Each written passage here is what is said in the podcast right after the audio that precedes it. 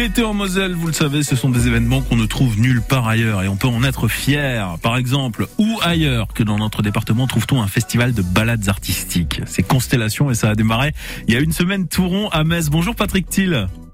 Bonjour et bonjour à tous les auditeurs. Vous êtes adjoint au maire de Metz à la euh, culture. Alors donc Constellation à Metz, hein, donc ça a commencé le 23 juin, ça dure jusqu'au 3 septembre. On va commencer par rappeler donc le principe de ce festival. Donc Constellation, ce sont deux parcours artistiques hein, à faire dans Metz. Exactement, ce sont 73 jours de programmation qui en font d'ailleurs le plus grand festival euh, par sa longueur euh, de France. Et effectivement, deux parcours artistiques, un parcours numérique avec des œuvres internationales euh, qui sont déposées dans des lieux historiques, et puis le deuxième parcours qui est art et jardin.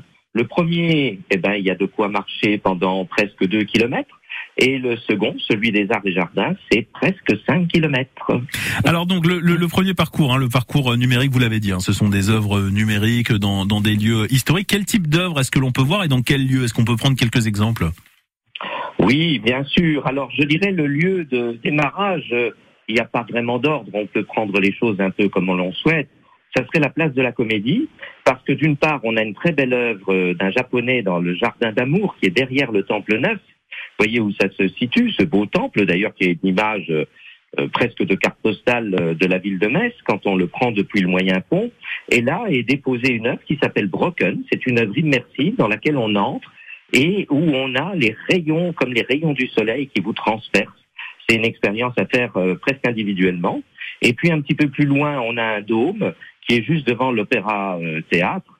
Euh, il y a ce beau jardin, mais ça on pourra y revenir dans l'autre parcours, qui est juste à côté. Et là, c'est un dôme qui vous emmène jusqu'au ciel. Enfin, le lien entre tout ça, c'est en fait une réflexion sur la sur la nature, sur la crise climatique.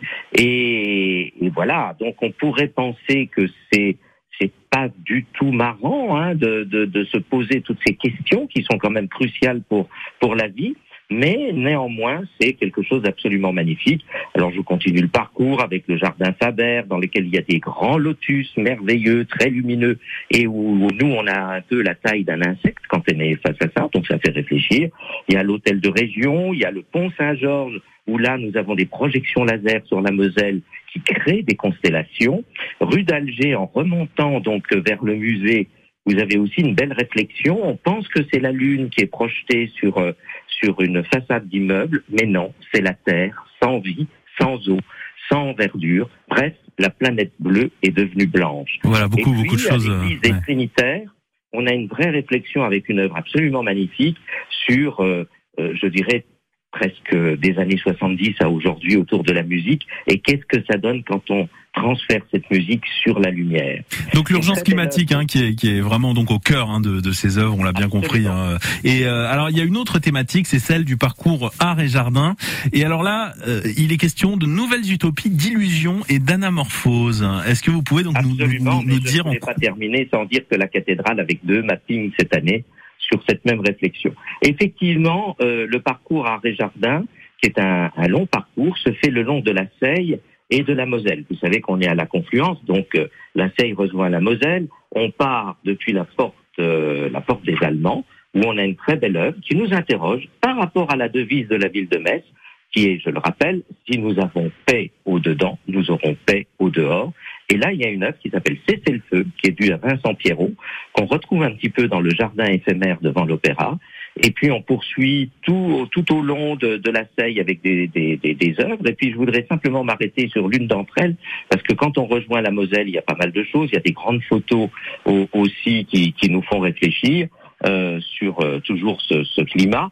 Et puis il y a une belle œuvre qui se trouve sur euh, près de la maison de l'Éclusier, où il y, a une étendue d'eau qui se trouve là. Et là, on a vraiment ce que vous appelez, et ce qui est le nom réel, les anamorphoses puisqu'on a l'impression d'avoir des oiseaux sur euh, sur euh, sur leurs grandes pattes comme les hérons. Et puis quand on tourne, on s'aperçoit que cette œuvre se transforme en un immense martin pêcheur, ce fameux ce fameux oiseau. Et ces oiseaux sont aussi une invitation à réfléchir sur la biodiversité. Toutes les infos donc sur le site hein, www.constellation au pluriel-metz.fr. Le tiret c'est celui du 6, du 6 hein, bien sûr. Hein, constellation-metz.fr et puis on va mettre également euh, les infos sur notre page francebleu.fr. Lorraine Nord, circuit bleu côté culture. Merci beaucoup à vous, Patrick Thiel, adjoint au maire de Metz à la culture. À bientôt. À bientôt et c'est rendez-vous du jeudi au samedi soir du jeudi au samedi soir, donc jusqu'au 3 septembre. Hein, et depuis euh, le 23 juin, vous l'avez dit, c'est le festival euh, quasiment le plus long hein, de France. À tout bientôt. Merci à vous. À bientôt et très belle journée.